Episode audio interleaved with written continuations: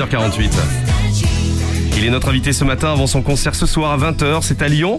Euh, devant des auditeurs privilégiés de Nostalgie, vous avez gagné votre concert de légende avec Maxime Le Forestier. Au micro d'Eric Ravel ce matin, il parle de son affection toute particulière pour ce genre de concert intimiste. Ça modifie la, la relation avec le public.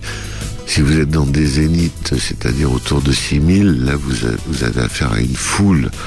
Donc il faut employer le langage qu'on emploie avec une foule. Euh, entre 500 et 2000 places, c'est pas pareil. Vous êtes dans un théâtre, euh, on, peut avoir des, modes de communication plus forts. Par exemple, le silence.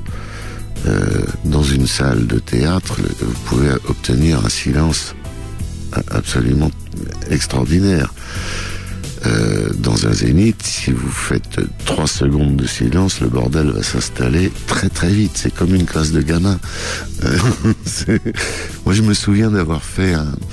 Quand je faisais les tournées Brassens, euh, où, je, je, chantais du Brassens quasiment à la carte, j'allais toujours répéter l'après-midi, toujours, toujours, toujours. Un jour en Suisse, je ne vais pas répéter parce que l'hôtel était beau et que le lac était magnifique. Et au lieu de me trouver dans une salle de 500 places, je me trouve dans un chapiteau de 12 000 avec les côtés ouverts et de la foule dehors, juste avec le son du chapiteau. Et eh ben, ça a fait un autre concert.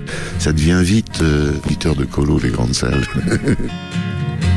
C'est une maison bleue Adossé à la colline, on y vient à pied, on ne frappe pas. Ceux qui vivent là ont jeté la clé.